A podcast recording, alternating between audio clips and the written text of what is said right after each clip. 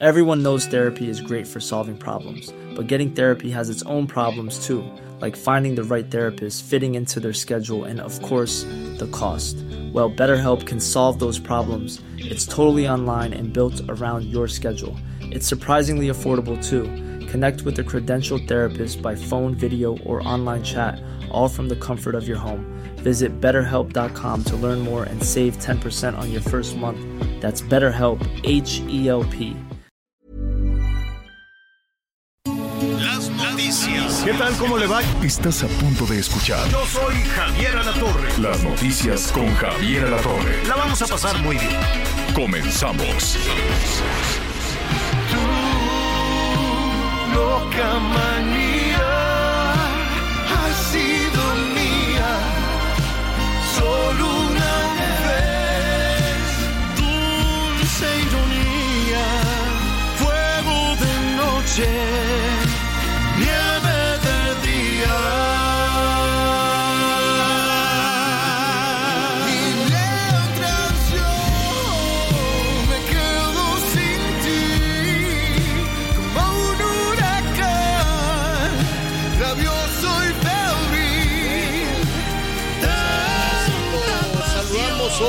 es eh, Ricky Martin.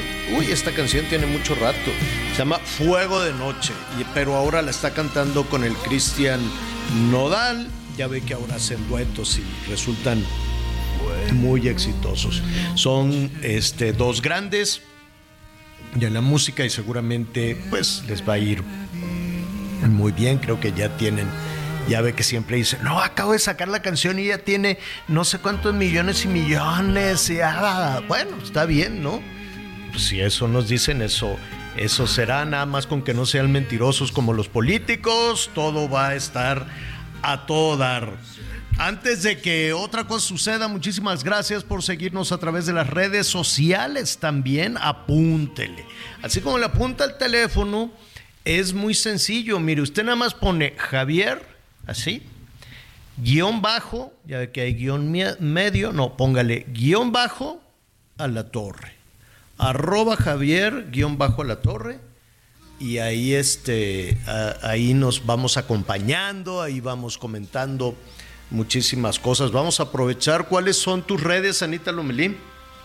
Hola, buen día a todos. Anita es Anita Lomelí en Twitter y Ana María Lomelí con el número uno en Instagram. Por ahí andamos. Bueno, muy bien. ¿Y la tuya, Miguelón?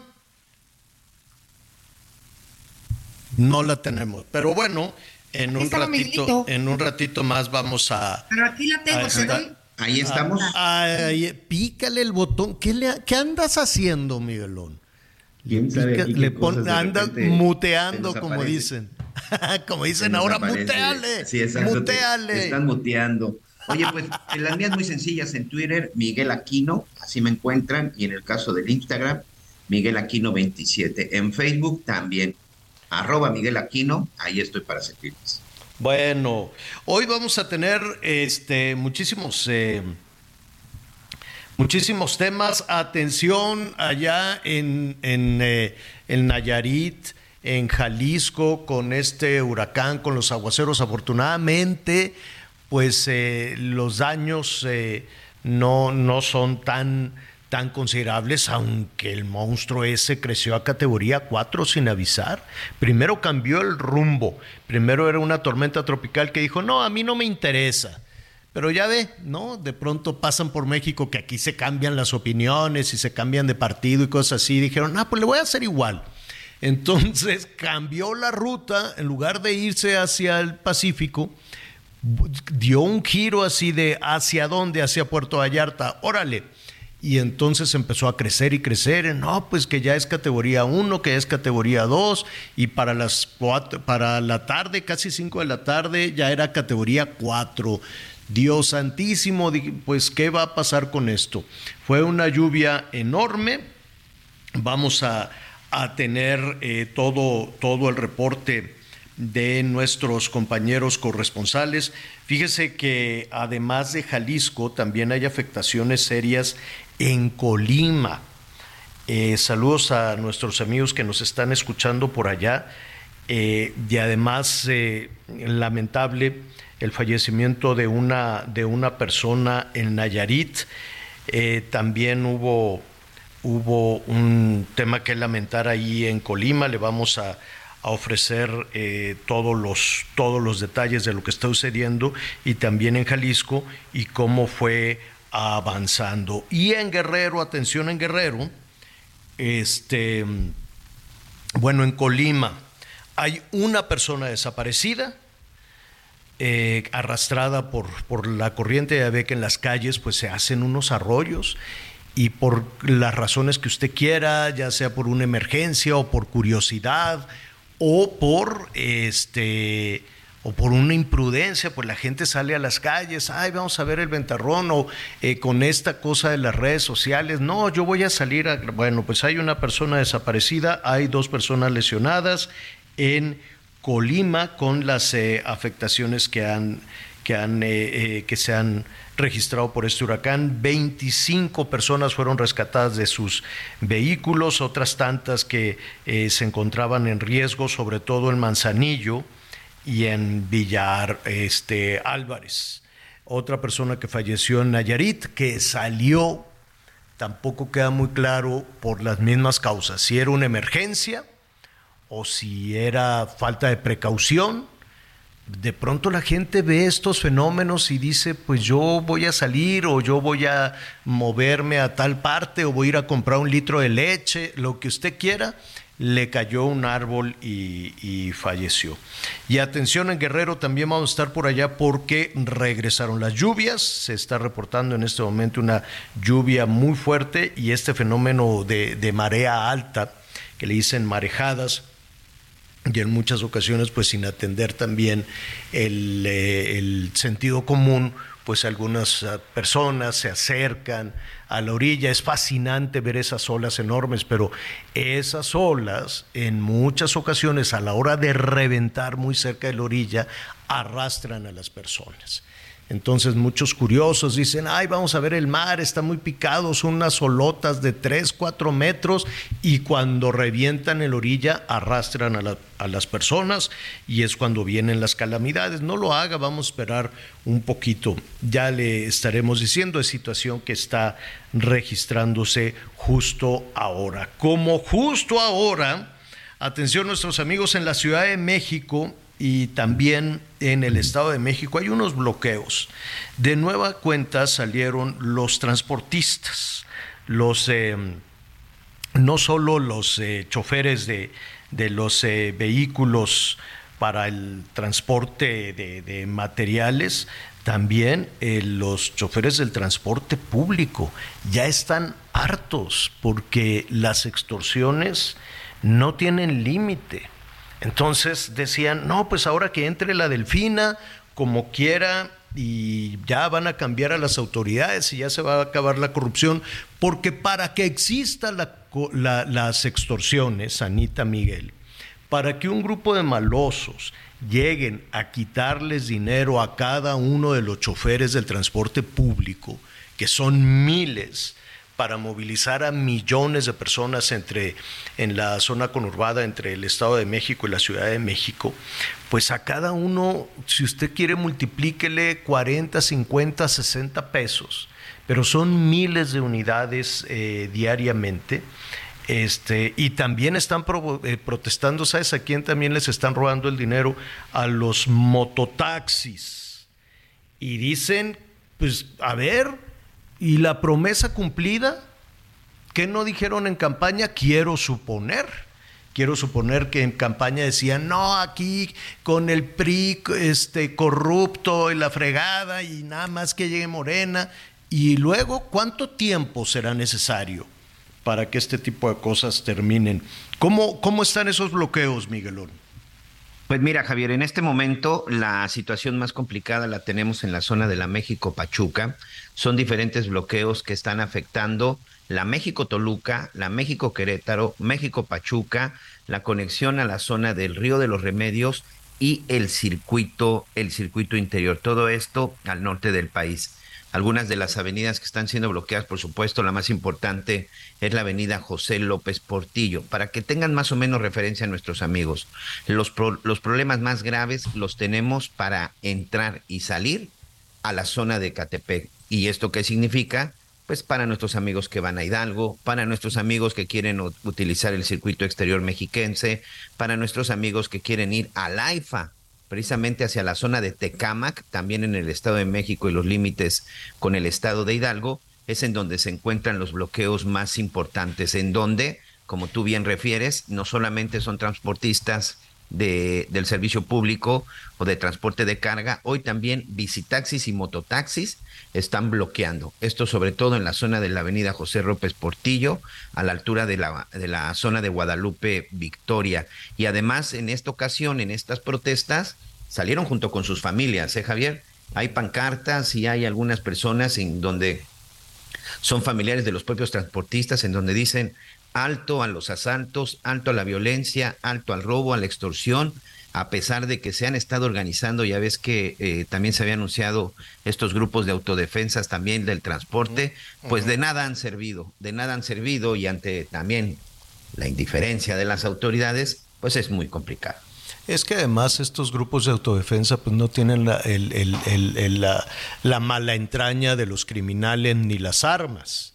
Entonces son compadres, amigos, parientes que van acompañando a los choferes y que van con un bat o con algo por el estilo. No creo que vayan armados y que se arme la balacera con el, con el, este, ¿cómo se llama? El, el, pasaje a bordo. ¿Dónde, A ver, ¿dónde está entonces la autoridad? ¿Por qué es necesario? Yo, yo no me explico. Una de las tareas, no una, la más importante de cualquier autoridad municipal, estatal o federal, es proteger a los gobernados y que la gente pueda salir con libertad a las calles, a la escuela, a trabajar, a lo que sea. Y resulta que es en lo que todos, absolutamente todos han fallado. Todas las presidentas, todos los presidentes, todas las gobernadoras, todos los gobernadores del gobierno federal es un desastre en seguridad. Un desastre. Y entonces la gente, pues pagas para, que, además pagas para eso. Hágase de cuenta que contratamos a los gobernantes para que nos protejan y no lo hacen, pero siguen cobrando.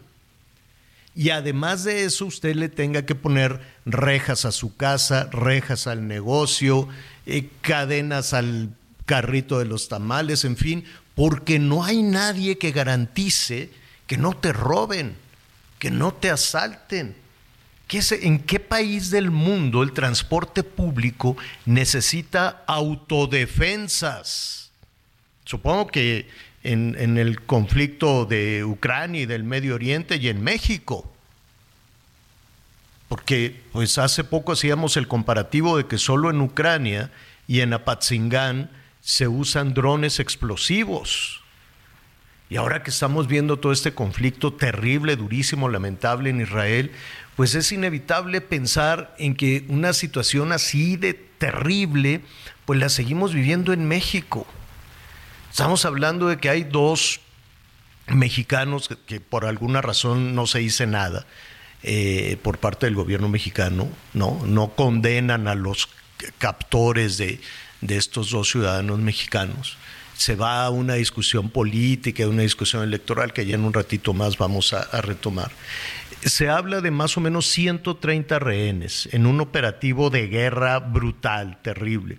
Solo ayer, Anita Miguel, levantaron a 60, a 60 ejidatarios, llegó un grupo armado y se los llevó en, en Chiapas.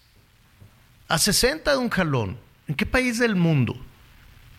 ¿O en qué país del mundo el transporte público tiene que pedir ayuda y tiene que tener autodefensas? Eso sí, levantaron la mano y dijeron hasta el cansancio, no, saquen a los corruptos priistas. Órale, sí es cierto, el PRI tiene toda esa historia terrible con Peña Nieto y en el Estado de México, ¿qué quiere que le cuente? ¿Y luego qué? ¿Cómo, ¿Cómo tenemos garantías de que los nuevos gobernantes sí lo van a poder hacer? El, responsable de esto se llama ¿cómo se llama? Daniel Cibaja, si no me acuerdo, eh, si no me equivoco.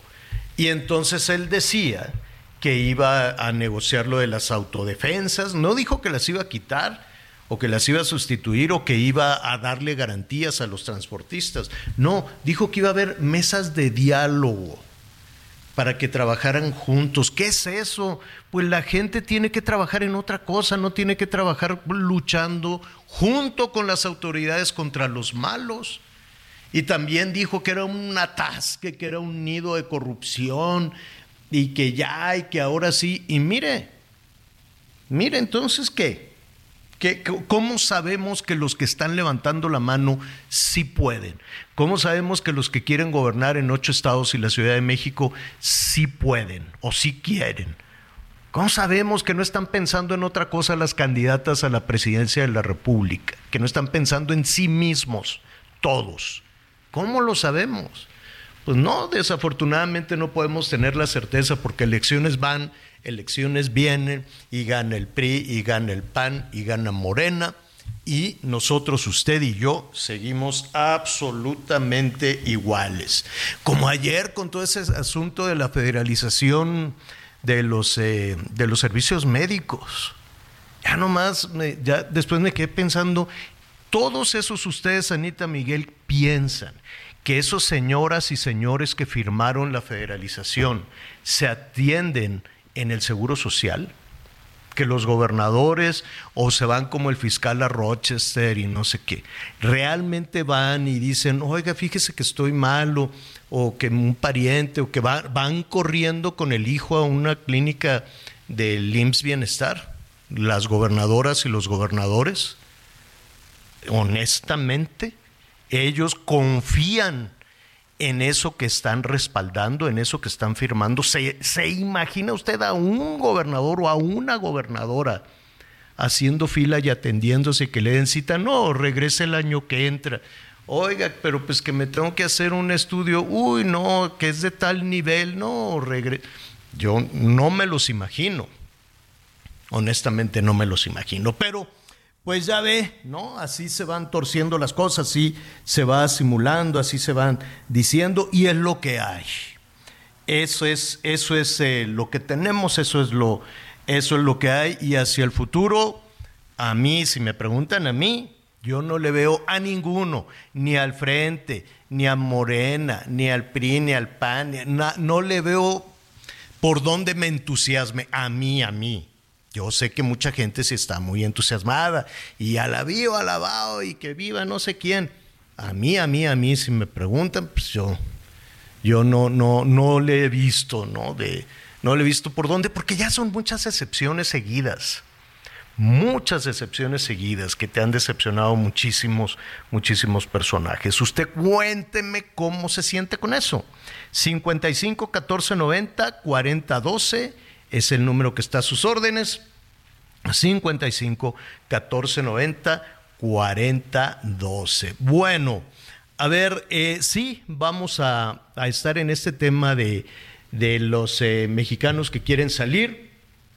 No sé cómo lo hicieron, ya creo que ya salieron los dos aviones. eh, supongo, Anita, tú que has estado más cerca y más enterada de todo esto, que van a regresar al rato o, o ya nada más, este, ya con eso ya salieron en los medios y ya, ya, No, este. el presidente dijo desde ayer que están comprometidos para regresar, pues, por los más de, por lo pronto, mil mexicanos que quieren salir de Israel.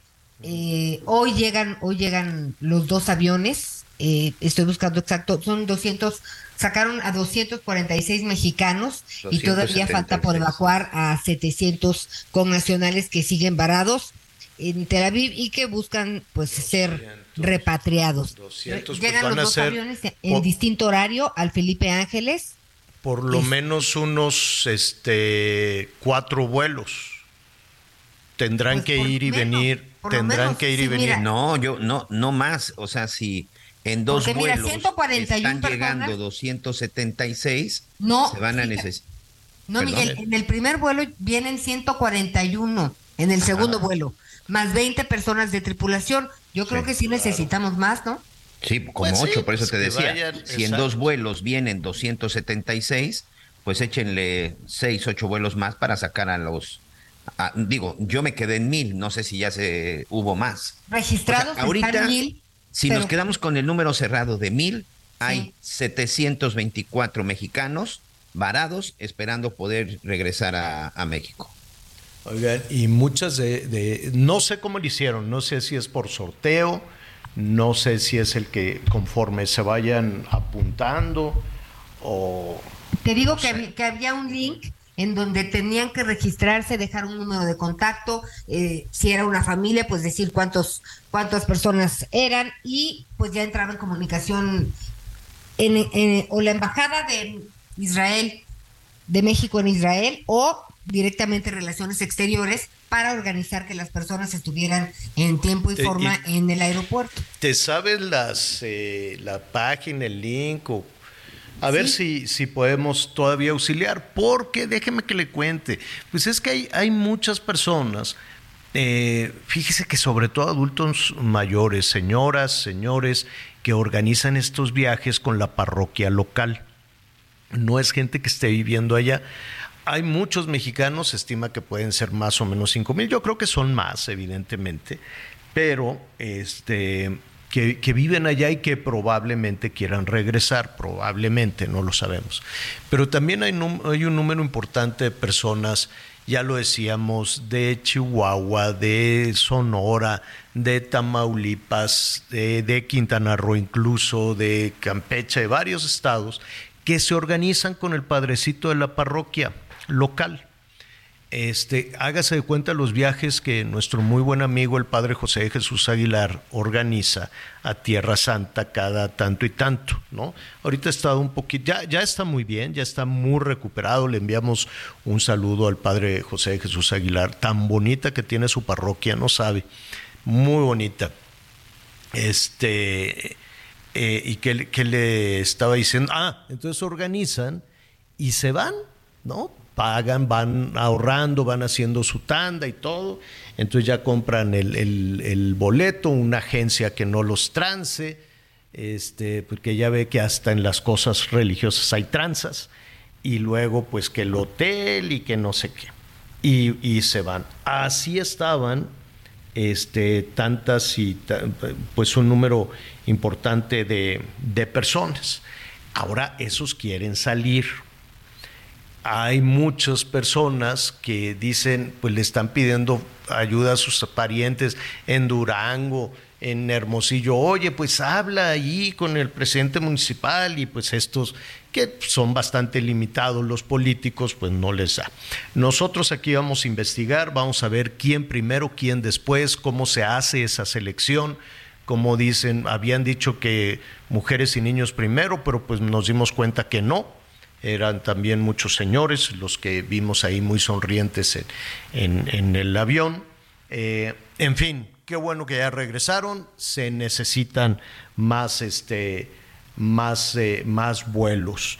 Eh, vamos a estar ahí en este lugar a ver cómo se ha modificado la situación, el riesgo que, que se sigue corriendo. Yo nada más le adelanto que en el Congreso de los Estados Unidos ya todo se perfila para crear un grupo especial, un comando especial eh, eh, eh, entrenado para eso en los Estados Unidos, con la tarea de ir a rescatar a los rehenes. Yo quiero suponer que pues, de todas las nacionalidades porque no nada más hay israelíes, hay norteamericanos, un número importante, hay alemanes, un número importante, hay dos mexicanos, hay argentinos, muchos también, entre los rehenes de Hamas.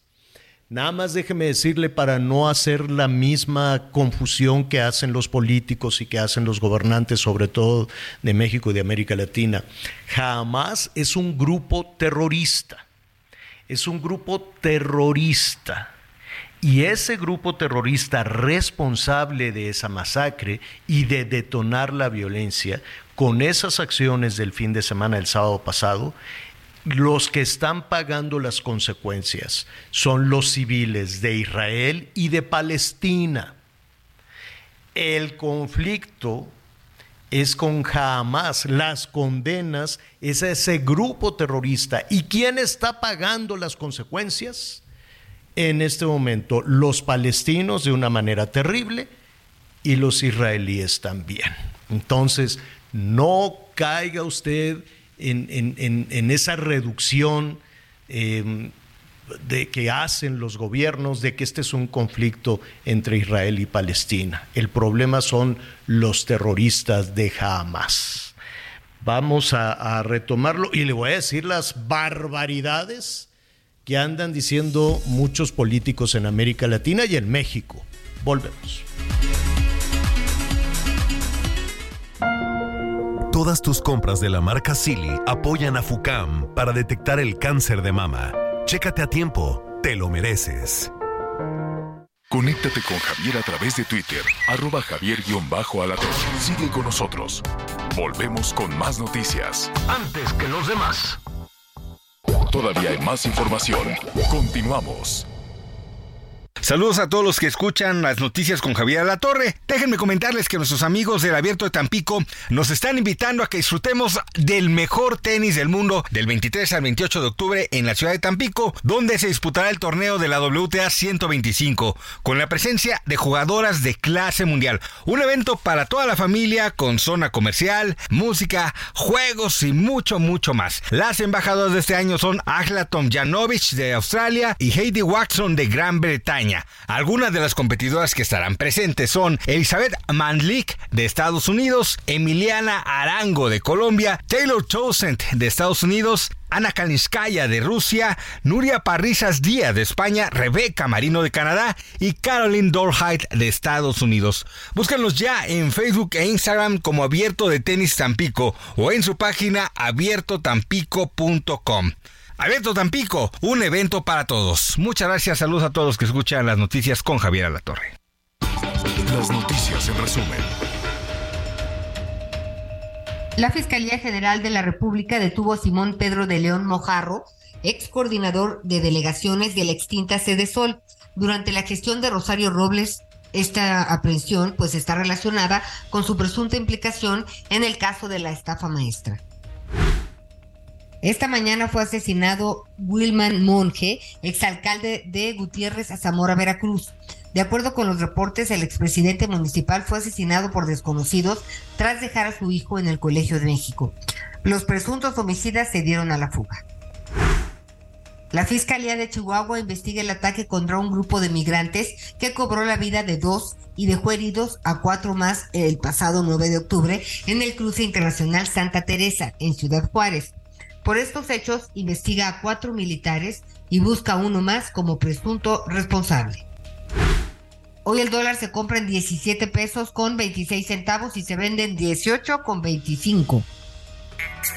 Infinity QX80, la expresión de lujo en un diseño poderoso. Ahora, con 36 meses sin intereses o bono flexible. Descúbrelo en Infinity Polanco, Calzada General Mariano Escobedo 476, Anzures. Teléfono 5590-357748. Válido del 3 al 31 de octubre. Cat promedio del 10.7% sin IVA para fines informativos. Consulta www.infinity.mx diagonal promociones.html. Bueno, bueno, muy bien. En, un, en un momentito, porque no- nos vamos a conectar a Israel, pero en un momentito le voy a decir todas las entre frivolidades, bromas, gracejadas de los eh, políticos mexicanos se ha tomado la situación en Israel, ¿no? Hay algunos este, diputados, diputadas que este, pues hacen esta referencia eh, pues, no, entiendo por qué la quieren reducir a un tema de palestinos israelíes y hacen a un lado al grupo terrorista Hamas. Yo quiero suponer que están enterados desde el principio, pero por alguna razón, desde Palacio Nacional hasta la Cámara de Diputados, pasando por diferentes estados y demás, no se quiere mencionar a Hamas, no se quiere mencionar al grupo terrorista y lo incluyen como parte o como si fuera un conflicto entre, entre, eh, entre estados, ¿no? entre palestinos e israelíes. Y entonces lo que pasó el sábado, y entonces los terroristas que se llevaron incluso a dos ciudadanos mexicanos, es, es extraño. Yo sé que lo que hace la mano hace el de atrás, ¿no? Y yo sé que todos los políticos, en particular de Morena, pues están un poquito apurados a seguir la línea que se dicta desde Palacio Nacional y lo hace desde las candidatas, los diputados, todos, todos se van por esa ruta. Y algunos, pues en la chacota también no pueden eh, irrumpir. Hubo un minuto de silencio por las víctimas de esta violencia en la Cámara de Diputados y los legisladores de Morena interrumpieron, irrumpieron con el grito de viva Palestina o hay legisladoras que piden la muerte de Israel. Eh, muy, muy extraña esta, esta posición. Yo quiero pensar que sí lo saben, que sí saben quién, quién detonó este tema de violencia, por la que están pagando los civiles palestinos y los civiles israelíes. Pero pues es una suerte como de negación. Es más cercano a lo que dijo este Nicolás Maduro, la barbaridad que después de la conversación le, le voy a presentar de que Cristo era palestino y que la oligarquía y que fue asesinado por eh, eh, la oligarquía imperialista española, ¿no? Los imperialistas españoles han haber dicho, pues voy a quedar bien con el presidente de México que trae pleito con España, entonces pues me voy a subir a la misma ruta, o la barbaridad que dijo el presidente de Colombia, que Gaza era un campo de concentración como Auschwitz. Entonces, eh, o lo que dijo, chacoteando también el, el gobernador de, de Michoacán, de que ellos van a tener, o sea, Michoacán está ardiendo. Michoacán está ardiendo, lleno de grupos armados, lleno de grupos criminales. Y entonces dicen, no, pues vamos a, vamos a tener este, seguridad, no me quiero equivocar, pero dice, vamos a tener seguridad. Y dice, vamos, ¿no? A futuro, quién sabe cuándo. Y entonces ahí este chacoteando dijo, va a ser 100% más seguridad que en Israel, por supuesto. Bueno, pues les han tundido también, ¿no? Uno por, por el oportunismo y otro por lucrar con una cuestión tan dolorosa y otro por la ignorancia también de muchos este, personajes en la, en, la, eh, en la vida política de nuestro país. Pero eh, hay una realidad que es fuerte, que es dolorosa. Hay en este momento eh, un grupo importante de mexicanos, los que están ya apuntados ahí en el aeropuerto de Tel Aviv. Yo creo que son más, pero pues lo que dijeron en Palacio Nacional dicen son mil y se pone mil, ¿no? Porque pues esa es la referencia. Yo quiero suponer que son más, porque de diferentes estados del país, por la razón que usted quiera, turismo religioso, turismo cultural, o para los jóvenes que van a, que iban a estos festivales, a las vacaciones, o a ver a parientes, a lo que usted quiera, pues la gente quiere, quiere volver, quiere regresar. ¿Cómo, ¿Cómo se pueden apuntar, Anita? Aquí te tengo el dato preciso. Estaba yo ya platicando de otros temas, pero mira, es importante que sobre todo se comuniquen desde la Ciudad de México, quien pueda. A ver. Hay un teléfono, mira. Si quieres, en lo que los encontramos, vamos con nuestra entrevistada para tener todo, todo a la, toda la mano, Anita, si me permites. Bueno, eh, le decía que ya salieron algunos aviones, dos aviones de la Fuerza Aérea Mexicana, van a llegar aquí por la tarde, ahí al Felipe Ángeles, pero hay un número todavía importante. No sé por qué dijeron mil pero lo cerraron así. Primero habían dicho, no, son 300. No, bueno, sí son 500. Y luego, no, bueno, son mil. Y aunque sean mil o pueden ser más, pues sí se necesita un puente aéreo, sí se necesita que los aviones de la Fuerza Aérea regresen. Yo le agradezco a, la señora Carlota Martiarena, que eh, se encuentra precisamente en Israel y quiero suponer, Carlota, que estarían esperando regresar a México, ¿así es? Por supuesto, es lo que estamos pidiendo regresar a México. Hemos... sí, dime. No, no, sí, adelante. este, hicimos los formularios que nos pidieron de la Secretaría de Relaciones Exteriores aquí en la Embajada de México en Israel. Después de mucho batallar, de muchas horas en espera en el teléfono, y en el link hicimos el formul llenamos el formulario para anotarnos los siete turistas que somos amigos.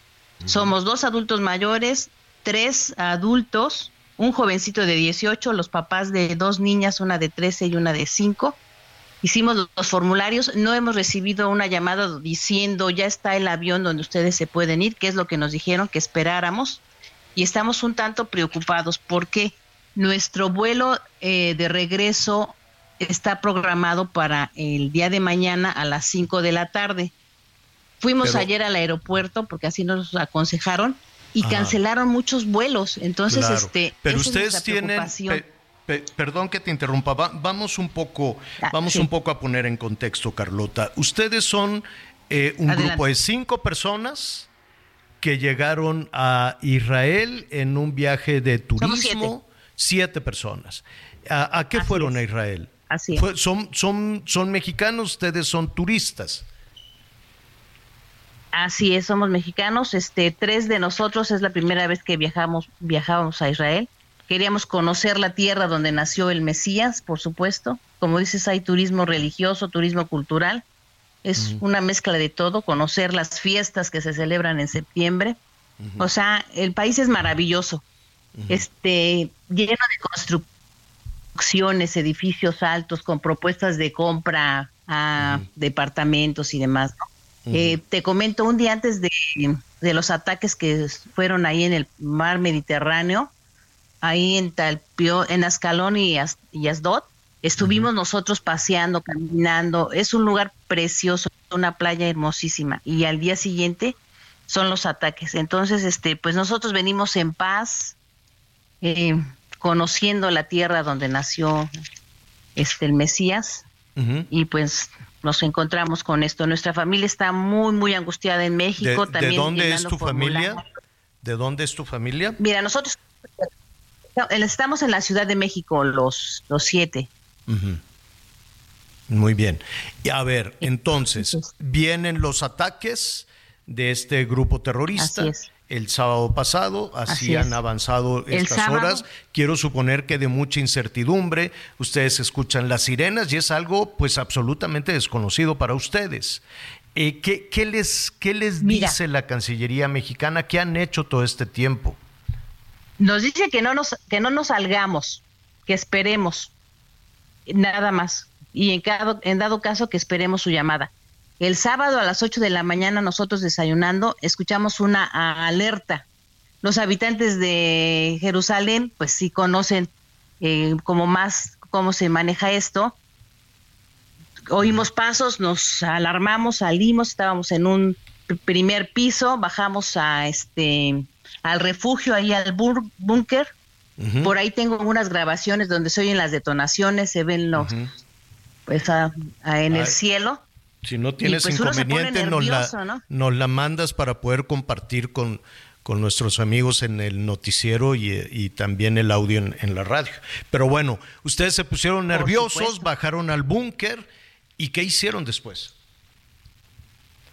Pues mira, es fue eh, durante el transcurso del día hasta como por la una de la tarde subir y bajar. O sea, nosotros más o menos viendo cómo estaban haciendo la mecánica los habitantes de ahí de, de Jerusalén. Eh, se, se oían los la alerta, se oían este, los misiles, Eh, vimos cómo estallaron en el cielo, bajábamos al búnker, nos quedábamos un rato, se subía cada quien a su departamento, pues nosotros nos subíamos al nuestro, una inquietud verdaderamente fuerte, ¿no? Sí, me momentos de muchísimo De tensión, miedo. mucho estrés. O sea, de, de- Sí, de, sí. absoluto, de, de miedo absoluto. ¿Hay niños con ustedes? Sí, una niña de 5 años y una niña de 13 años, un joven de 18 años. Mm. ¿Y qué les dicen? ¿Qué te preguntan? ¿Qué, qué- qué les dicen a los niños? Eh, este, hace rato oímos una alerta también, estamos ahorita en Acre, y pues la, la niña dice, es terrorífico lo que estoy oyendo. Este, pues sí, si ella siente terror, Pues sí. este, pues nos preocupamos todos, ¿no? O sea, el terror es para todos, pero los niños, pues son más sensibles a este tipo de acontecimientos, ¿no? El nerviosismo, los movimientos. Claro, claro. Sí, es complicado. Carlota, Carlota, el gobierno mexicano dijo que hay mil personas que ya se inscribieron, que ya se apuntaron eh, eh, para, para este puente aéreo. Em, pero ustedes no han recibido ninguna respuesta. No, nos anotamos en un formulario esperando respuesta de ellos. No hemos recibido ninguna respuesta. Eh, ¿qué- ¿Qué van a hacer? Este, ¿Tienen dinero para seguir pagando hotel, alimentación? ¿Se van a ir al aeropuerto? ¿O qué, qué- qué piensan hacer? Sí, nos vamos a ir al aeropuerto esperando que nuestro vuelo este no se cancele. O sea, le El pedimos a vuelo, toda la ah, gente pero que este nos es un vuelo, escuchando- este es un vuelo que compraron ustedes. Exacto, exacto. Hemos ah, tratado de ser congruentes con nuestra visita, con el cuidado que Dios ha tenido de nosotros y estamos esperando el jueves a las 5 de la tarde. Se, se supone que nosotros partimos. Es, y que no se cancele nuestro vuelo porque han estado cancelando. por ejemplo, dicen que el día de hoy sí salió un vuelo. Este, no tenemos la certeza por qué seleccionan qué vuelo y qué aerolínea, pero está todo como confuso, pues, ¿no? No, tenemos una certeza, salvo la que Dios nos dice que, que aguardemos y que nosotros vamos a salir. Y Y, se pedimos van- sus oraciones de nuestros amigos, familiares y, Claro ¿no? que así, claro que así será y estaremos muy atentos a ustedes y a todos los mexicanos que quieren salir. Nada más dinos algo. Ustedes se mueven a. Tel Aviv. ¿Qué tan Sí, porque no lejos somos están? los únicos. ¿Qué tan lejos están de Tel Aviv? Estamos en Acre y estamos a dos horas de Tel Aviv. A dos horas. Bueno, van a llegar hora 40, dos horas. dos horas. Van a llegar con la esperanza de que su vuelo hacia dónde, hacia dónde piensan ustedes ir. Es de escala a Londres y de Londres a Monterrey y de Monterrey a Ciudad de México. A ver, entonces van a Tel Aviv y de Tel Aviv ya esperan eh, llegar a, a, a Monterrey vía Londres. O sea, la primera escala es en Londres y ahí Así tomarían y ahí tomarían Así es. otro vuelo. Esperemos que no que no se cancele. Qué desafortunado que no tengan la respuesta de la Cancillería. Anita Lomelí te quiere preguntar, Carlota. Anita, Gracias. ¿Qué aerolínea es? Adelante. Disculpen. ¿Qué, aero- qué- qué aerolínea es, Es- doña Carlota? Es Virgin Atlantic. Ok, para poder, Mira, para poder checar ellos qué criterios están utilizando y pues poder avisarles a ustedes. Tiene dónde anotar porque hay un número telefónico de la Embajada de Israel, eh, en, de, de México en Israel, en donde también están dando atención. Si gusta, se lo pasamos. Es el 054 Por supuesto. 31 Sí. 66 717. Esta es marcación desde Israel. 717. A ver, otra vez más, más Ok. despacito, Anita. 054 31 ¿Sí? 66 ¿Sí? 717. Correcto. Pues ojalá, ojalá los puedan atender. Y mira, si ustedes tienen un espacio para salir adelante, eh, nos hemos dado cuenta que hay muchos connacionales, hay muchos mexicanos y también muchos eh, eh, eh, peregrinos o turistas de diferentes nacionalidades que sus gobiernos no han mandado aviones y que también estarán pensando acercarse a México, sobre todo centroamericanos, Sí. sudamericanos que dicen, oye, pues si México tiene un puente aéreo, voy y me apunto, ¿no? Claro.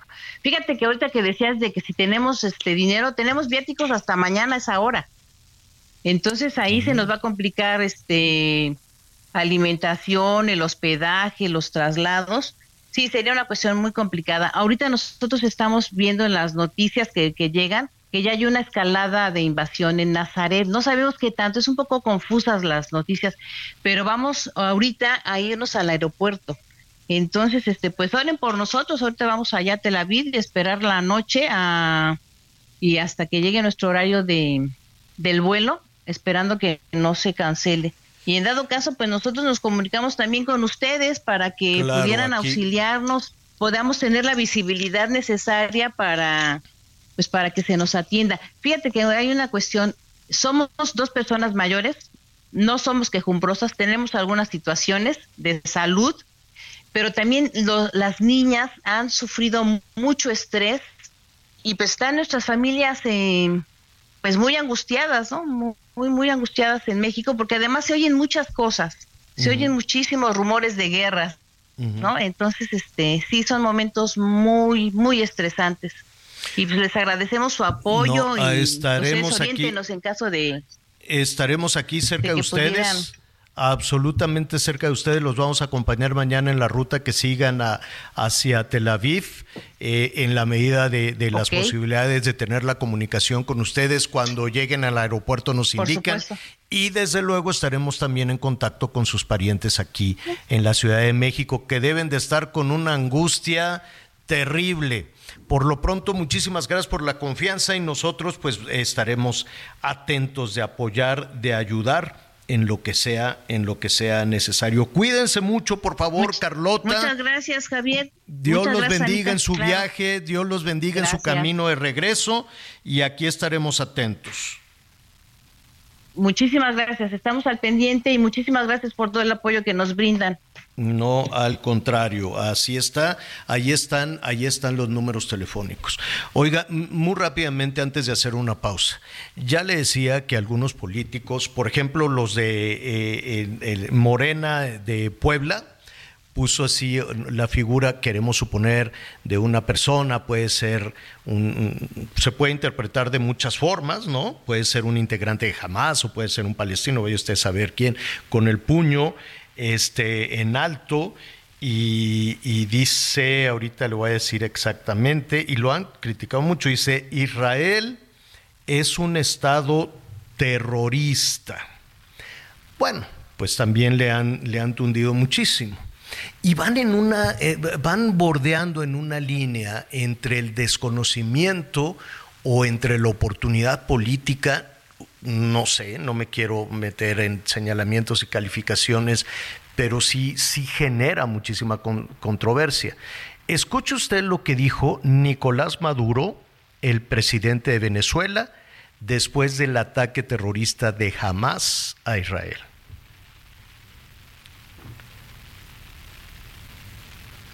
¿No está? ¿No lo tenemos, Betty? Si no, lo podemos poner después de... nacido en Belén y criado en Nazaret, territorio de Palestina. Así que Jesús fue un niño palestino, un joven palestino. Y cuando fue crucificado, crucificado, condenado injustamente por el imperio español y por las oligarquías que dominaban religiosamente la zona, cuando fue condenado injustamente, fue clavado, crucificado, asesinado, torturado el Señor, nuestro Señor Jesucristo. Él murió como un hombre palestino. Pues, ¿qué le parece? Esos son nuestros gobernantes y esa es nuestra clase política en América Latina. Yo entiendo que deben de tener una posición. Y, y es, pues, como dice en Palacio Nacional, es muy respetable si tienen una posición de condena a Israel, es muy respetable su punto de vista, no se les puede obligar a nada. Pero lo que sí se debería tener es un poquito más de rigor eh, en lo que vas a decir. Jesucristo era judío, evidentemente, no palestino.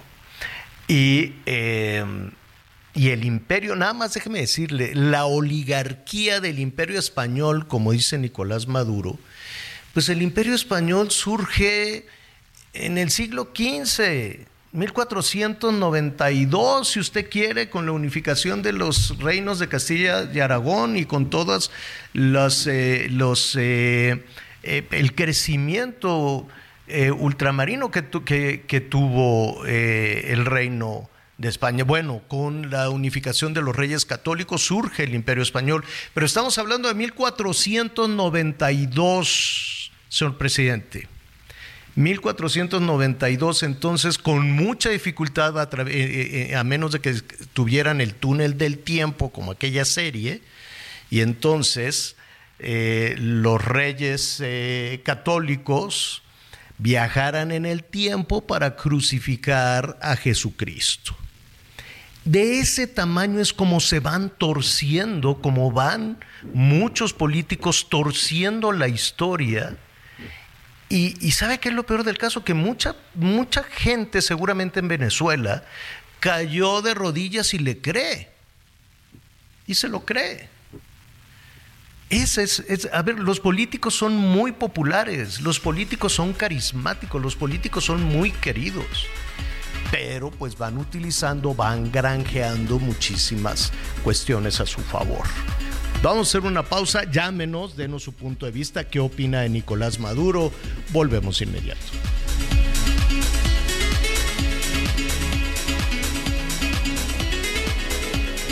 Infinity QX60, rediseñada para darle poder a tu estilo de vida. Ahora con 36 meses sin intereses o bono flexible. Descúbrela en Infinity Pedregal, Avenida Insurgente Sur, número 1355, Jardines del Pedregal. Teléfono 5555-285344. Válido del 3 al 31 de octubre. CAT promedio 10.7% sin IVA para fines informativos. Consulta www.infinity.mx diagonal promociones.html. Conéctate con Miguel Aquino a través de Twitter, arroba Miguel Aquino. Toda la información antes que... Since 2013, Bombas has donated over 100 million socks, underwear, and t-shirts to those facing homelessness. If we counted those on air, this ad would last over 1,157 days. But if we counted the time it takes to make a donation possible, it would take just a few clicks. Because every time you make a purchase, Bombas donates an item to someone who needs it. Go to bombas.com slash ACAST and use code ACAST for 20% off your first purchase. That's bombas.com slash ACAST, code ACAST. Los demás. Ya volvemos. Todavía hay más información. Continuamos. Abierto Tampico del 23 al 28 de octubre, disfruta del mejor tenis del mundo en Tampico. Boletos desde 150 pesos. Más de 15 restaurantes, firmas de autógrafos, juegos infantiles y mucho más. Garra, pasión y entrega. Ven y disfruta con nosotros. Boletos en www.showbizticket.com.mx. Síguenos en redes sociales. Las noticias en resumen. La sección instructora de la Cámara de Diputados dará inicio al proceso de desafuero del exfiscal de Morelos, Uriel Carmona, en cumplimiento de una orden de la Suprema Corte. Carmona Gándara fue liberado del penal federal en Altiplano del pasado 22 de septiembre debido a su fuero relacionado con un caso de tortura en contra de Luis Alberto Ibarra, alias El Diablo. Un tribunal federal decidió invalidar la sentencia de 45 años de prisión contra Mario Aburto, autor del asesinato del candidato presidencial del PRI, Luis Donaldo Colosio, ocurrido en marzo de 1994. El juez consideró que Aburto Martínez debería ser juzgado como acuerdo con el Código Penal del Estado de Baja California donde se cometió el crimen en lugar del Código Penal Federal. Un ataque a tiros afuera del restaurante Los Inmortales en Zapopan, Jalisco dejó un muerto y un herido. La persona herida se identificó como teniente retirado del ejército. Hasta el momento se desconoce el móvil del ataque. El nuevo capítulo eh, esto más bien dicho en Nuevo León, capturaron a 15 personas integrantes de un grupo armado y fueron detenidos en los municipios de García, Monterrey, Guadalupe y Juárez, involucrados con los recientes bloqueos ocurridos en la carretera nacional. Estos sujetos también se les buscaba por ilícitos como homicidio, ataques a las vías de comunicación y delitos contra la salud. Infinity QX80, la expresión de lujo en un diseño poderoso. Ahora, con 36 meses sin intereses o bono flexible. Descúbrelo en Infinity Polanco, Calzada General Mariano Escobedo 476, Anzures. Teléfono 5590-357748. Válido del 3 al 31 de octubre. Cat promedio del 10.7% sin IVA para fines informativos. Consulta www.infinity.mx diagonal promociones.html. Bueno, antes de, ir con nuestro siguiente, con nuestro siguiente invitado, déjenme ponerle un poquito, un poquito en contexto. Es de notorio y todos hemos visto los, las dificultades, el pleito, pues, por así decirlo, entre el poder ejecutivo, que es el presidente de la República, con el poder judicial, ¿no? Que además son son vecinos. No, no, no, no los puede ver, ¿no? El Palacio Nacional son vecinos, pero pues yo creo que cierran, cierran la ventana. Eh, el, el Estado mexicano tiene tres pilares fundamentales, el poder legislativo, que aunque está sometido al poder ejecutivo, ¿no? El poder judicial y el poder ejecutivo. Sin embargo, pues tradicionalmente, vamos a reconocerlo, el, el- el hombre poderoso es el presidente, incluso sobre los eh, demás poderes. Tienen su independencia, su autonomía, son necesarios, pero no.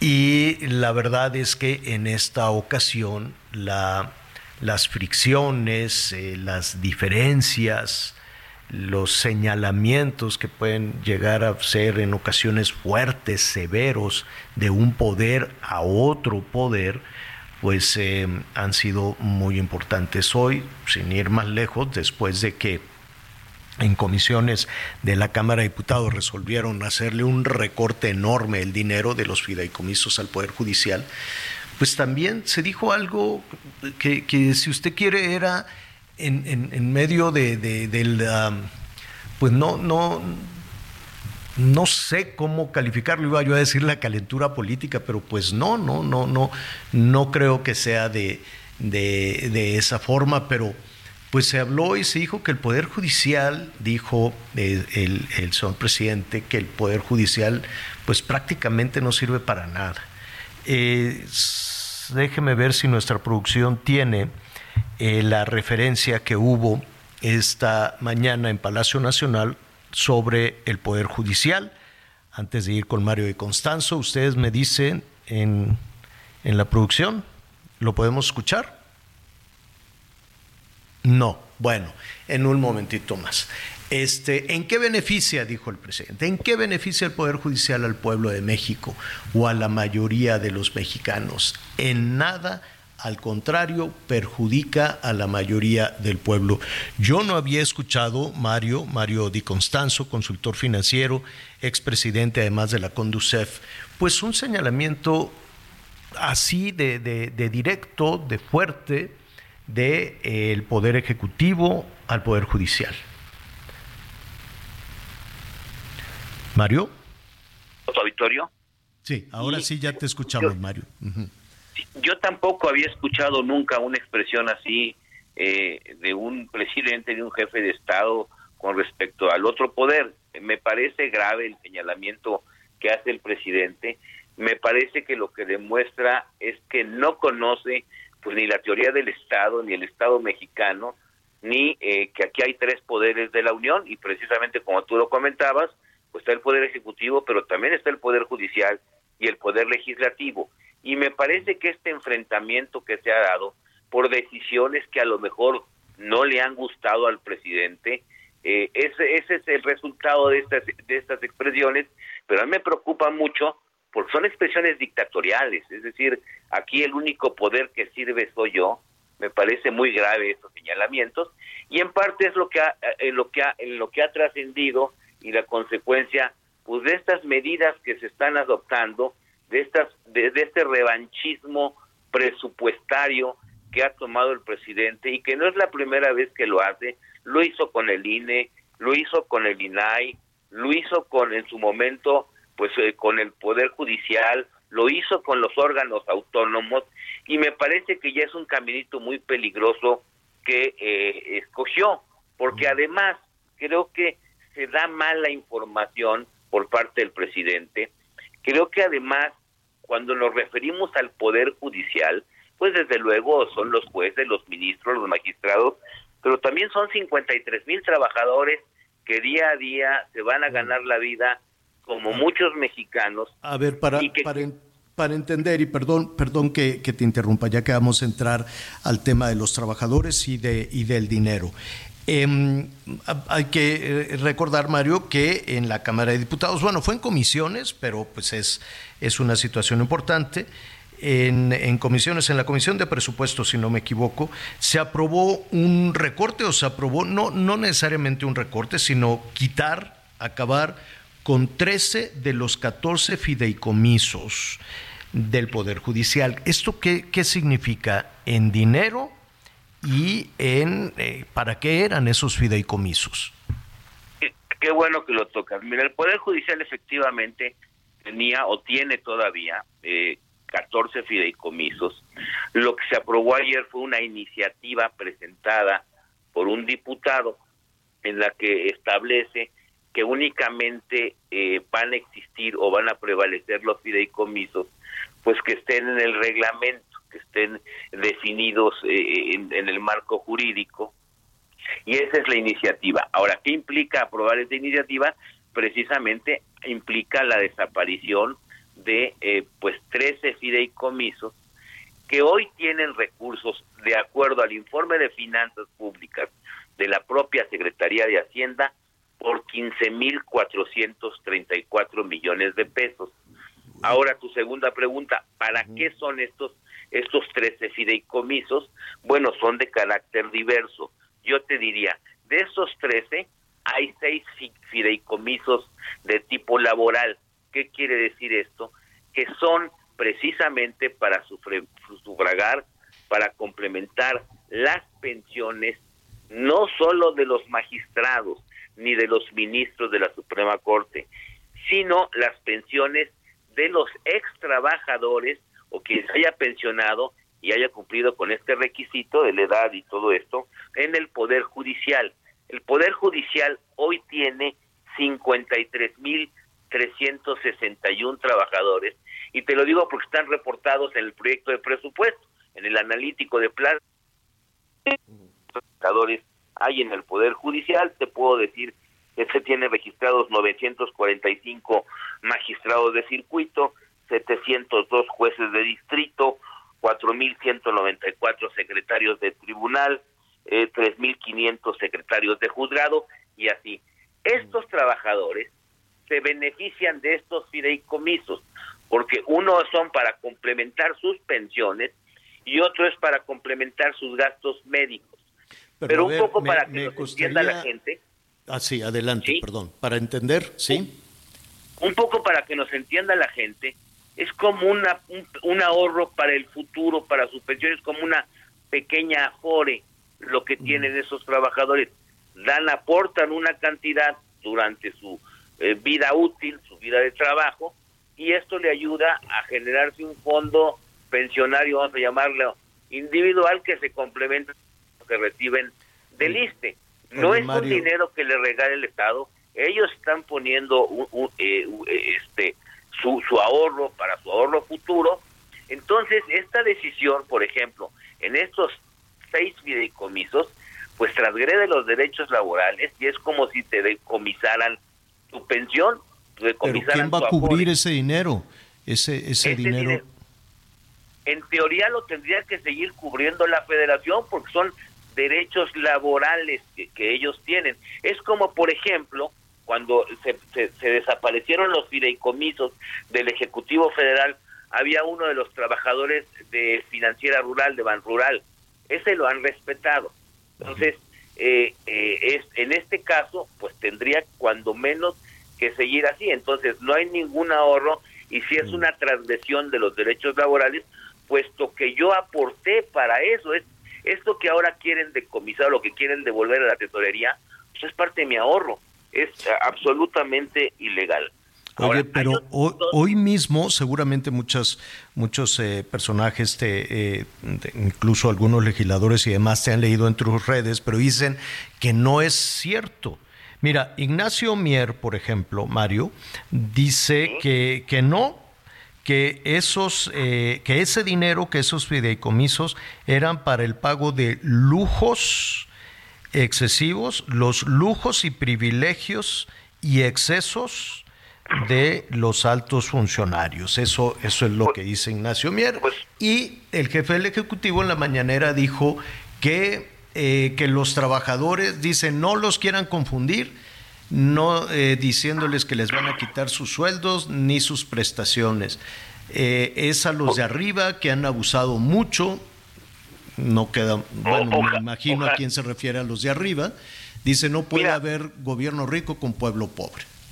Ojalá que Nacho Mier leyera el informe de Hacienda, el anexo de finanzas públicas, el anexo de fideicomisos, pues porque ahí están reportados y está reportado su objeto. Y te puedo decir que de los seis fideicomisos laborales, sí es cierto que hay uno para magistrados y ministros. uno. Los otros cinco son para todo el personal que labora en el Poder Judicial, sea en la Suprema Corte de Justicia, sea en el Consejo de la Judicatura Federal o sea en el Tribunal Federal eh, Electoral.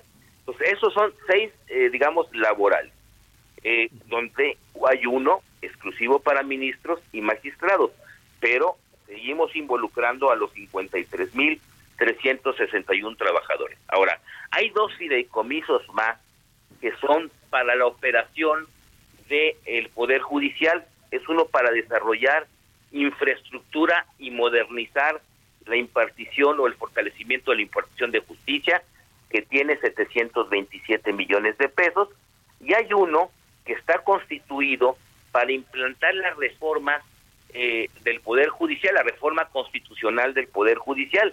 Ese tiene 4.308 millones de pesos. Y te puedo decir que es, por ejemplo, para construir juzgados, para mejorar sistemas de información, tecnologías de información, es decir, para mejorar la procuración y la impartición de justicia. Me parece que también es riesgoso tocar estos fideicomisos. Hay tres más que yo te podría decir que sí, coincido, no son muy ortodoxos. Por ejemplo, está uno que es eh, el de remanentes presupuestarios. Cualquier dependencia, cualquier dependencia, cualquier entidad gubernamental que recibe presupuesto, al final del año, lo que no se haya gastado a la tesorería. Mm. Aquí en el caso del Poder Judicial, y es un solo fideicomiso, eh, Mm. es, eh, le llaman de remanentes presupuestarios porque lo que no se gastan lo guardan ahí. Oye, Mario, pero ¿y qué va a pasar ahora? ¿Qué va a pasar? Ya es un hecho que le hicieron ese, esa... ¿Y a dónde se van esos 15 mil millones de pesos? ¿O a dónde se irían? Quiero suponer que eso Pues, forma parte mira, del presupuesto del año entrante. en teoría se tendrían que devolver a la tesorería de la federación y ni siquiera los pueden reasignar. ¿Por qué? Porque si yo tengo un fideicomiso para pagar tu pensión, por ejemplo, Javier, pues a lo mejor se la devuelvo, ya no la tengo yo, la va a tener nuestro vecino, pero el vecino te va a seguir pagando tu pensión si, como dice Nacho Mier, eh, se van a respetar los derechos laborales. Entonces es como si me cambiara el dinero de bolsa y en lugar de que yo te dé tu pensión mensualmente, pues te la va a dar el vecino. Entonces no pueden circular y meter ese dinero a la ley de ingresos y gastárselo como si fuera un, un impuesto, porque si no, ¿de dónde van a sacar para pagar tu pensión? O finalmente lo van a tener que presupuestar. Esa es la parte que va a complicar más la administración de esto. Por ejemplo, en el caso de los de servicios médicos, pues de entrada van a tener que licitar a alguien más que te otorgue el servicio médico, porque no creo que el IMSS Bienestar lo pueda hacer, si no lo puede hacer con los ciudadanos, pues menos con estos cuates. Entonces, se están complicando más las cosas y yo con gusto le explico a Nacho Mier qué es un fideicomiso, cómo funcionan y cuáles de estos 13 son laborales, cuáles son de operación de precisamente de la, de la Suprema Corte o del Consejo de la Judicatura y cuáles a lo mejor sí, a lo mejor podemos pensar que son poco ortodoxos y que eso sí se se tienen puede, que devolver, que- pero estaríamos sí hablando no más de 1.500 millones de pesos. Mario y Constanzo, danos tus redes sociales, por favor. Eh, arroba Mario-Dico50 en Twitter me encuentra. Bueno, pues vamos, esto todavía va a dar para más porque eh, lo, lo que yo quisiera, independientemente de, de la discusión de carácter político entre poderes, pues están los trabajadores de los juzgados que protestan un día sí y otro también y que pasaron después del tema de la pandemia, de los cerrados, y están los usuarios, los ciudadanos, ¿no? Está la parte que, que no se ve en toda esta discusión política y que si no tienes inconveniente retomaremos contigo. Con mucho gusto, Javier, con mucho gusto. Te mando un abrazo, un saludo a ti y a todo tu auditorio. Gracias, es Mario de Constanzo, consultor eh, financiero. Sígalo en, en las redes, en las redes sociales, porque siempre está, siempre está muy, muy, pues muy, muy vivo, muy, muy interesante. Se está haciendo toda una revisión de los efectos de, del huracán. Eh, ya está funcionando el aeropuerto de Puerto Vallarta, porque pues, eh, por obvias razones, ¿no? Venía un huracán categoría 4, pues estaba, estaba cerrado, ya hicieron la, la limpieza, ya hicieron toda la revisión de asegurarse de que no tuviera este, ¿cómo se llama? De que no tuviera pues ninguna afectación y los vuelos ya se están retomando. Todavía hay lluvias importantes en Colima, en Jalisco, Michoacán, Nayarit y, y sabe que es la buena noticia de todo esto que le llegó lluvia a Zacatecas. Qué bueno. Bendito sea Dios que llegó lluvia también a Zacatecas. ¿Cómo pasaron esta noche, esta tarde de huracán? Pues lo vamos a revisar muy rápidamente en un momentito más con nuestra compañera corresponsal Mayeli Mariscal, corresponsal del Heraldo Radio allá en Jalisco. Qué bárbaro, fue creciendo, fue sorprendente, Anita Miguel, como de una tormenta tropical que se iba alejando, ¿no? Que se iba alejando al Pacífico, de pronto viró así como, como cambiarse de partido, ¿no? Aquí. Y este, sí, pues así, así sucede.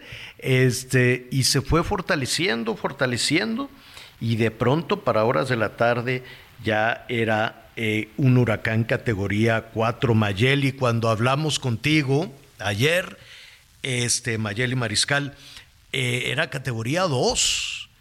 Y para las 5 de la tarde era una cosa enorme. ¿Cómo estás, Mayeli? Así es, Javier. Eh, muy buen día, buen día también a todo el auditorio. Pues eh, tocó con una intensidad 4 este huracán Lidia en Tomatlán, Jalisco. Y bueno, eh, como era de esperarse, pues, incluso en la zona metropolitana. Eh, comenzaron las lluvias acá en zona metropolitana y bueno, se extendieron toda la tarde, en la noche, ya por la mañana, eh, pues prácticamente una llovizna más ligera, en estos momentos ya están incluso el cielo más despejado, pero bueno, en cuanto al reporte que hacen las autoridades, estos daños que provocó en Jalisco, pues lamentablemente son dos personas que pierden la vida, una eh, que intentó cruzar el río en el municipio de Piguamo, esto a la medianoche y pues bueno, debido al caudal, eh, pues muere ahogado.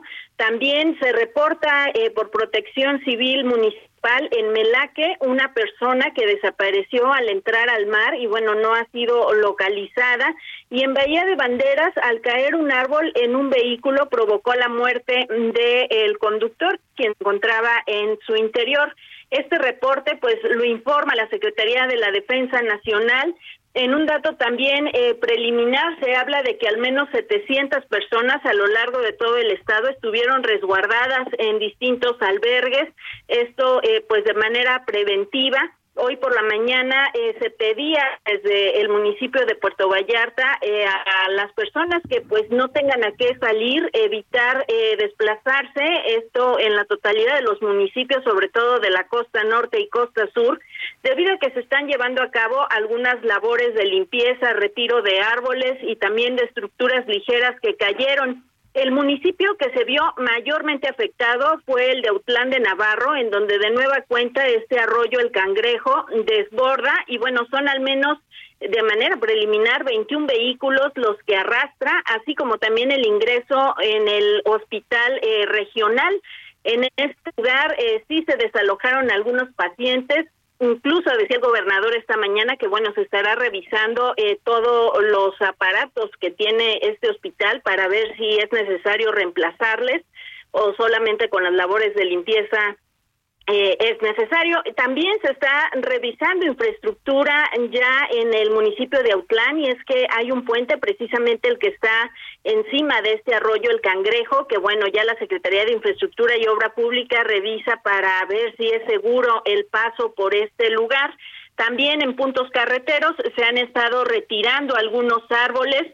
Y bueno, en Puerto Vallarta el río Cuales se desbordó en la colonia Buenos Aires, no se reportan daños mayores, el plan de N3 se activó y bueno, por ahí estuvieron también elementos de la Secretaría de la Defensa Nacional.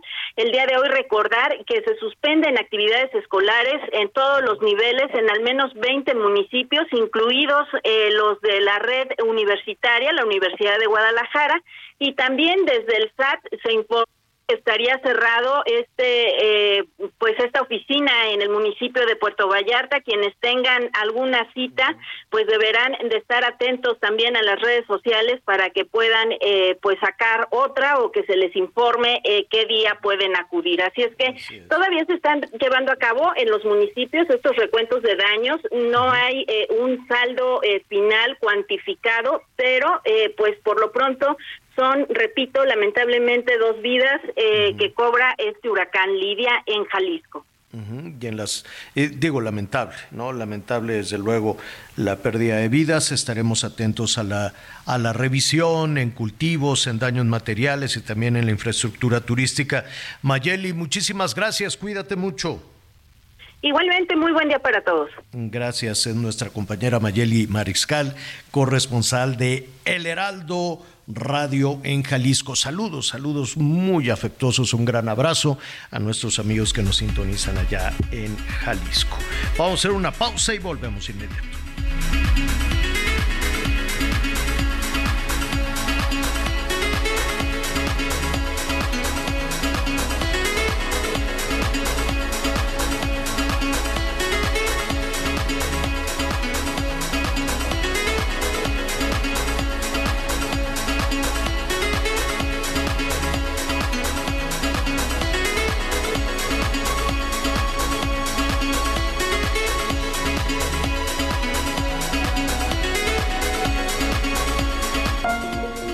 Todas tus compras de la marca Silly apoyan a FUCAM para detectar el cáncer de mama.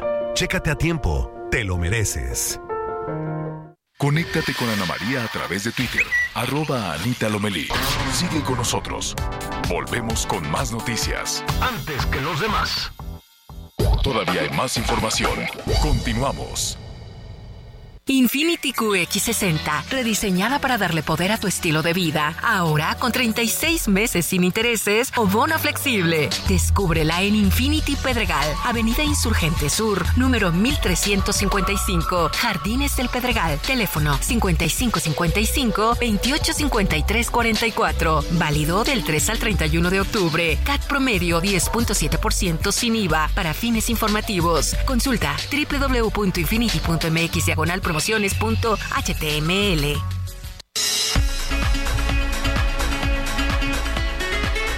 Bueno, bueno, muy bien. Oiga, este, pues nada, siguen los eh, los motores encendidos en algunos estados. Me refiero a las cuestiones electorales, a las cuestiones de campaña. En algunos estados más que más que en otros, vamos a decirlo. Eh, hubo muchísimo revuelo, muchísima atención cuando estaba la campaña la campaña por la presidencia de la República, la definición del candidato, la candidata de, de, Morena, ¿no? Jaló muchísimo en todo sentido, desde bardas espectaculares, entrevistas, medios, este, vaya hasta apuestas, si usted quiere, ¿no? Algo que todavía con, con el tema de Marcelo sigue, sigue pendiente. Este, y en el caso del Frente de Oposición, pues sorprendió el crecimiento primero muy vigoroso de Xochitl eh, Galvez, muy impulsada también por los comentarios desde Palacio Nacional, pero de pronto digamos que la campaña, que no es campaña, pero en los hechos sí lo es, este, se pasmó un poco, ¿no? Se tornó pues un poquito aburrida. Y mire que todavía nos falta un año y mire que todavía nos faltan millones y millones de anuncios. En su gran mayoría son muy malos los, los, el gasto que hacen en su promoción política y con todo respeto, desde luego, yo sé que contratan a extranjeros y a especialistas y la mercadotecnia política y lo que usted quiera, pero los anuncios de campaña son malísimos. Y yo no sé si en efecto las bardas puedan tener un impacto y que la gente diga, ah, sí, voy a votar por este señor o por esta señora. No, no, no lo sé. Habrá que platicarlo con algún especialista. Lo que sí hay, y desde luego, es cierta, no cierta curiosidad, una responsabilidad de saber ¿quiénes levantan la mano? ¿Quiénes son? ¿Qué quieren? Eh, ¿Cómo se, cómo se formaron?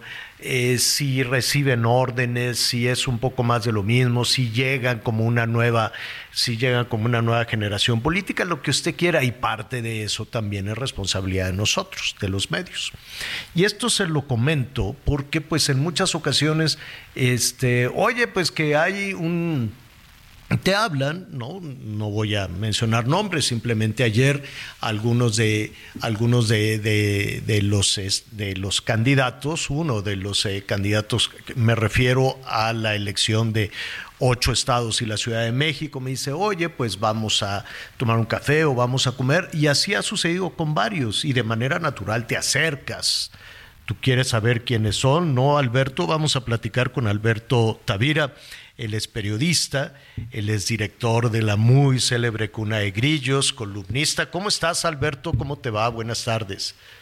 ¿Qué tal, Javier? Me da mucho gusto saludarte. Pues bueno, yo vengo de una de una especie de conciliábulo en el cual nos reunimos con Clara Bugada y que ha adquirido una suerte de misticismo de la que ahora pues merece la pena aclarar. Claro, porque yo, yo no sé vaya, en, dónde estuvo el pecado, ¿no? Por decirlo, por decirlo de alguna manera, porque como periodista, pues de manera natural quieres saber quién es quién para que eh, transmitirlo a los ciudadanos. Y eso sin comprometer, quiero suponer, tus, este, tus simpatías políticas o, o, cuando vas ya estás de alguna manera comprometiendo tu, tu lealtad y tu voto.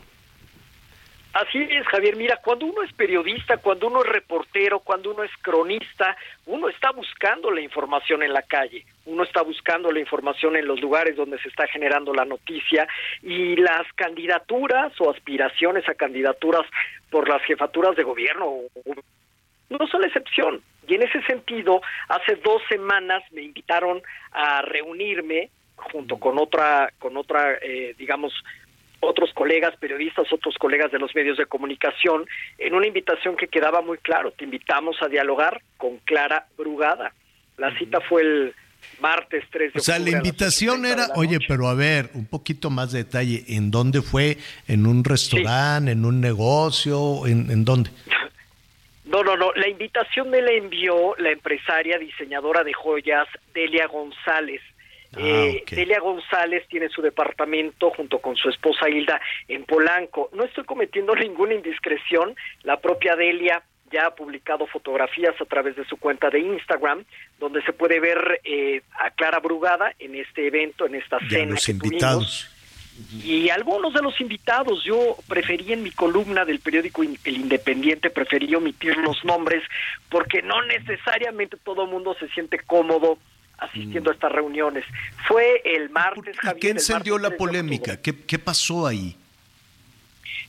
Yo, yo, no, yo, no, yo no entiendo. Yo creo que al final del día lo que dinamitó el, el discurso a través de otros colegas que han consignado el, el, el hecho la reunión, porque fue una reunión, una plática, es que de alguna manera, pues quienes estaban simpatizando con Claudia Brugada, con Clara Brugada, los que estaban simpatizantes de Clara, de esas 20 personas que estábamos ahí, pues desde luego en algún momento emitieron algún comentario en contra de Omar García Harfush o emitieron su descontento de que Omar García Harfush fuera, digamos que, el ah. candidato natural de o sea, era, era, era una especie de sumar eh, afectos o de sumar apoyos a Clara, más o menos, sería la intención?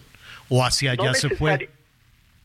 No necesariamente, yo creo que de las 20 personas que había, que estábamos ahí, eh, pues un sector estaba muy a favor de Clara Brugada y el otro, que es mi caso, íbamos como espectadores, como reporteros, como cronistas, para conocer a la candidata o al aspirante a la candidatura. En ese sentido, los que sí son brugadistas, por así decirlo, son quienes emitieron ese comentario o esa opinión en torno pues al descontento de que Omar fuera el, el candidato o que estuviera eh, dentro de los aspirantes a participar en la encuesta de Morena para elegir al candidato de Morena por la jefatura de gobierno. El resto éramos espectadores, el resto, y digo yo mismo desde que me presenté, dije que era un reportero imparcial y apartidista, y que había respondido pues a, a esa solicitud, a esa invitación de dialogar con Clara sobre sus aspiraciones políticas, pero pero no necesariamente todos estábamos en contra de, de la candidatura o del levantamiento de, de Omar García Harfuch. Ah, ya entendí, ya entendí. Entonces, evidentemente era pues una especie como de como de manifestación solidaria con Clara, ¿no? Puede, puede, puede interpretarse de esa manera. Ahora, independientemente, digo, cualquier periodista puede, si le da la gana, pues manifestar su, su afecto o su simpatía con algún candidato o alguna candidata, me, me quiero imaginar.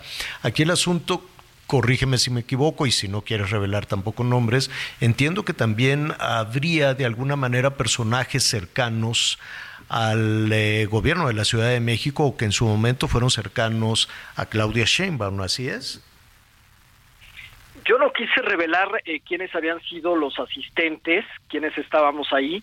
Sin embargo, poco a poco se han ido revelando los nombres. La propia escritora Sabina Berman lo confirmó a través de su cuenta de Twitter, que ya estuvo en la reunión. Hernán Gómez, que también es un analista político, ya dijo yo también estuve ahí y no fue así como muchos dicen que fue, eh, etcétera, ¿no? Y en la fotografía que podemos ver de la cuenta de Instagram de la anfitriona, Delia González, pues también vamos a encontrar al conductor de televisión Eddie Small. Digamos que yo preferí que cada quien fuera diciendo quién había ido y cómo había ido y bajo qué circunstancias, pero insisto, no necesariamente todo. ¿Se comprometieron a algo o cuál fue la polémica?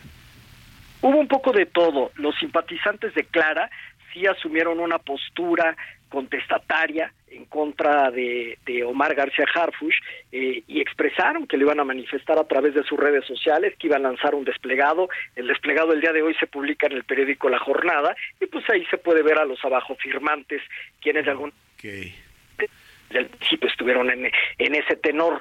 Hubimos quienes, pues no, ¿eh? Nomás dijimos, bueno, y, y aquí qué Yo onda venía a con la conocer, candidata. yo nada más venía con- por los canapés y a conocer a Yo la nomás- Yo venía por una copita de champán, así que no me Ajá. comprometo más que a, más que a eventualmente Mm. eso, hacer una crónica del acontecimiento, que es lo que publiqué en mi columna de hubo quien se quedó callado, también hay que decirlo, porque pues era una suerte de de un abanico de posibilidades y de ideologías de los asistentes que ¿no? necesariamente era radical.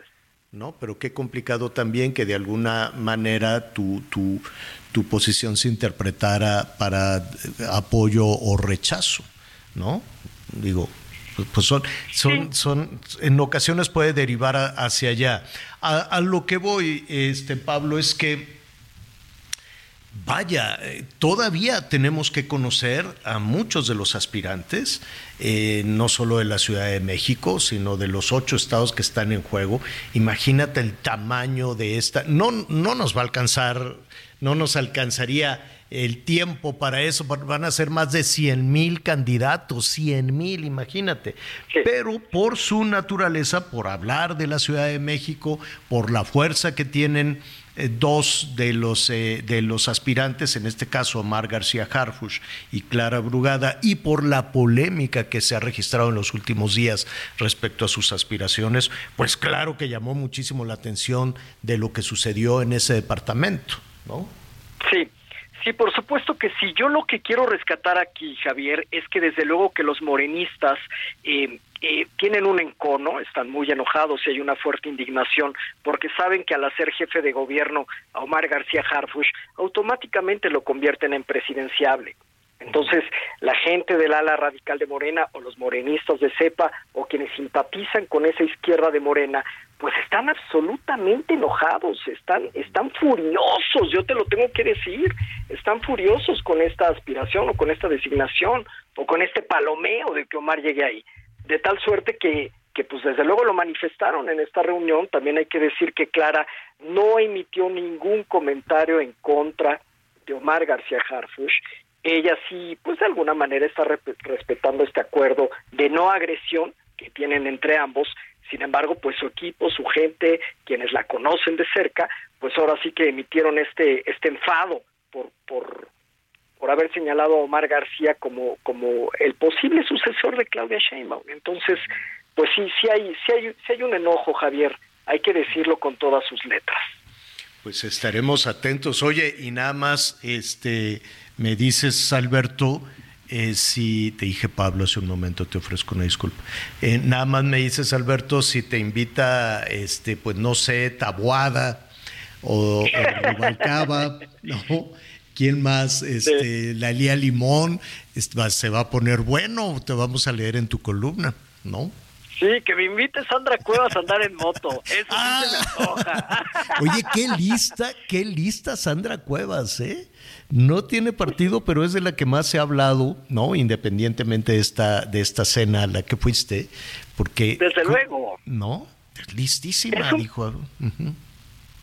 Es, es una mujer que ha sabido construir este personaje polémico, controvertido, taquillero, que un día está bailando salsas o cumbias en la explanada con gente popular, otro día está vestida de marcas de lujo, con joyas de lujo, con bolsas de lujo, y al siguiente la vemos en, el, en la cuatrimoto echando bronca en la central de abastos. Entonces, pues como es de alguna manera impredecible, nos tiene atentos a saber ahora con qué nos va a salir, con qué nuevo capítulo va a sorprender el personaje de Sandra Cuevas.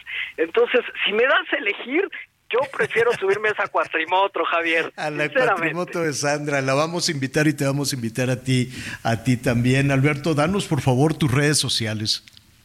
Claro que sí, la columna del Independiente la pueden seguir en mis cuentas de TikTok, que soy como Beto Tavira, también en Instagram, arroba Beto Tavira, en, en Twitter, que ahora es X, arroba Beto Tavira, y sobre todo en mi fanpage de Facebook, donde estoy como Alberto Tavira. Ahí pues subo todo mi material, sobre todo de esa plataforma Cuna de Grillos, que muestra el lado desconocido de los políticos conocidos.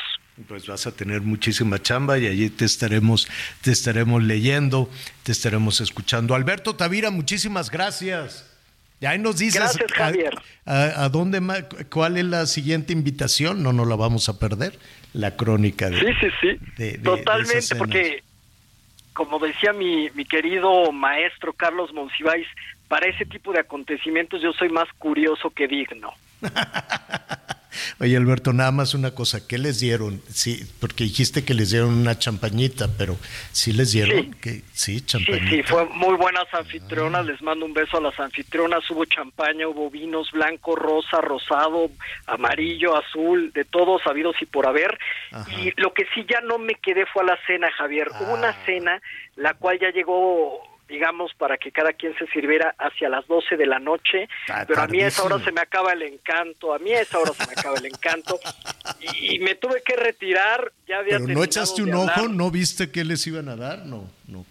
No, fíjate que la cena no, estaba en otro lugar. La reunión fue en la sala del departamento y para la cena hay que cruzar un pasillo amplio para llegar hacia el comedor y ya no tuve esa curiosidad porque me tenía que retirar, pero pero sí hubo una cena después, no fue cena sentados en una mesa como se ha consignado en algunas columnas políticas, pero había digamos que en el centro de la sala pues que si la uva, que si los quesos, que si las carnes frías, las, Debe haber las sido una cena muy, nueces.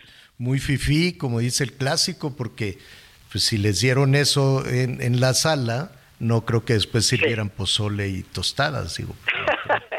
Bueno, el código postal del lugar era FIFI, la concurrencia era FIFI eh, y las anfitronas, pues, pues aunque simpatizan con la izquierda, pues son, son mujeres muy trabajadoras que sí tienen un estilo de vida FIFI. Salúdalas, por favor, y estaremos atentos a tu siguiente encuentro. Nos cuentas.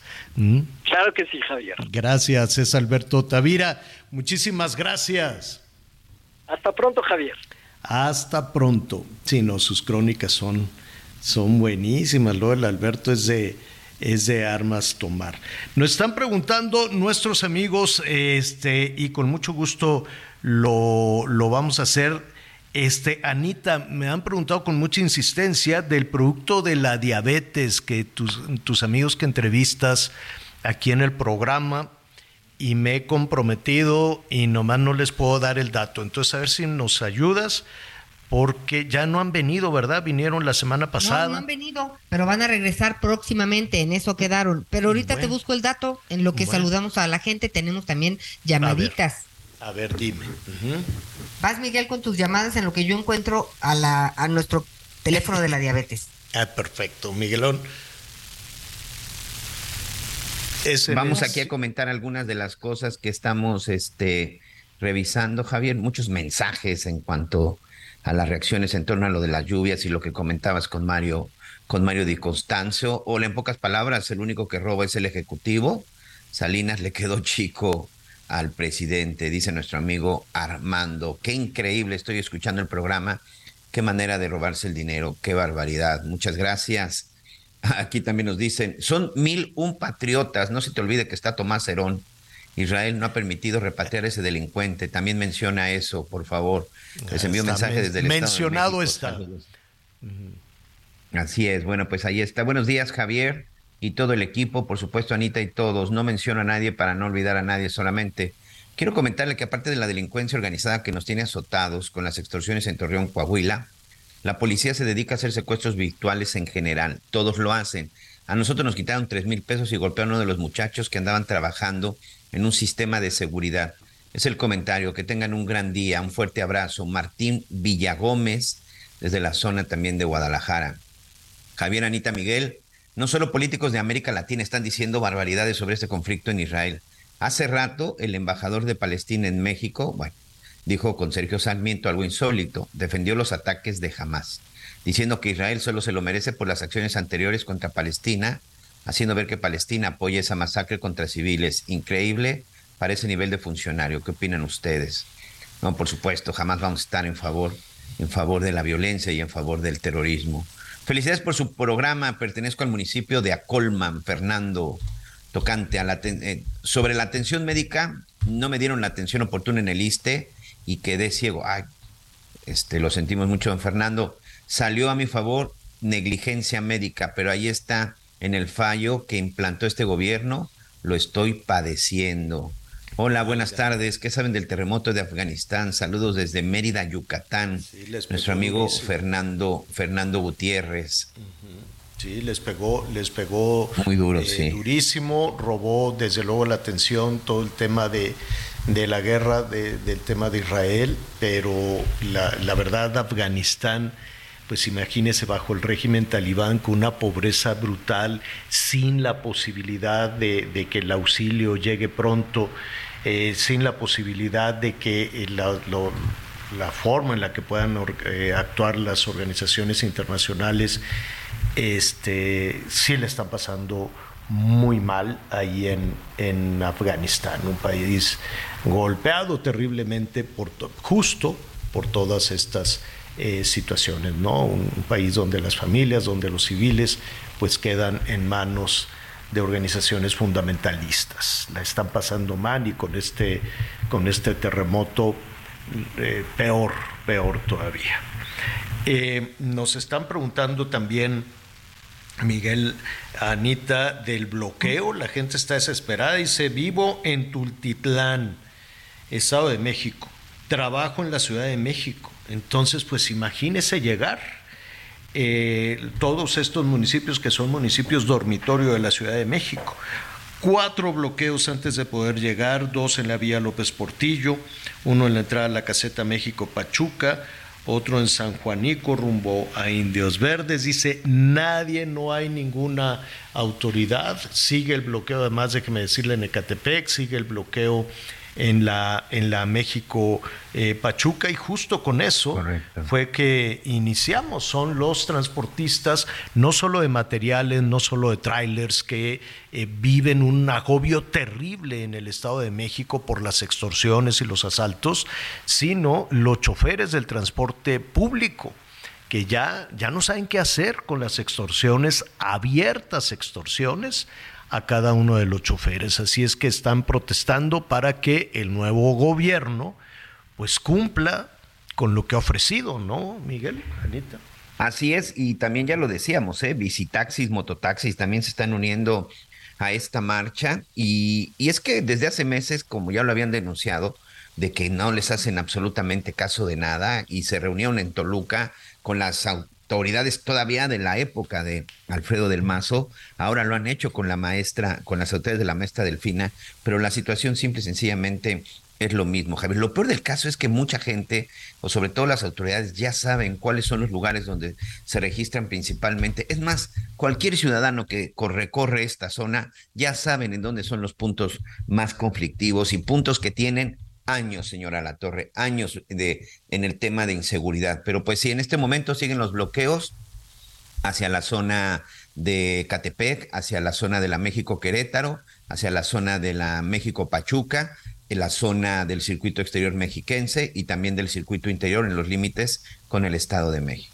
No, tienen los camiones atravesados eh, y la gente, pues los que pagan son los trabajadores, porque dicen, oiga, como nos dice nuestro amigo Israel, pues son muchos trabajadoras y trabajadores que sus patrones van a decir, pues, pues oye, no llegaste, te voy a descontar, ¿no? Eh, independientemente de la desesperación de quedarse allí atorados y ni para atrás ni para adelante. Son muchísimas, es un caos. Ya nos decías, en la México Pachuca, en la México eh, Querétaro, en el área de Cuautitlán.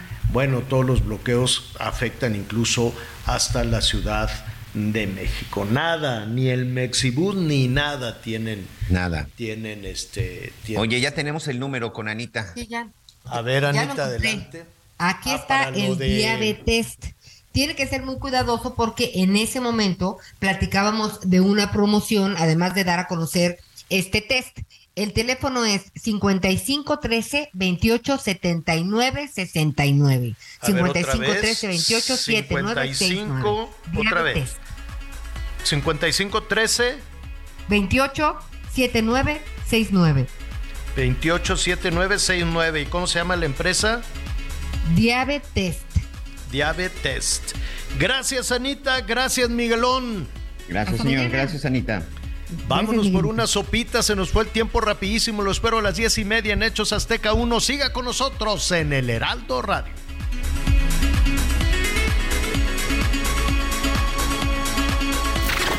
Gracias por acompañarnos en Las Noticias con Javier La Torre. Ahora sí ya estás muy bien informado.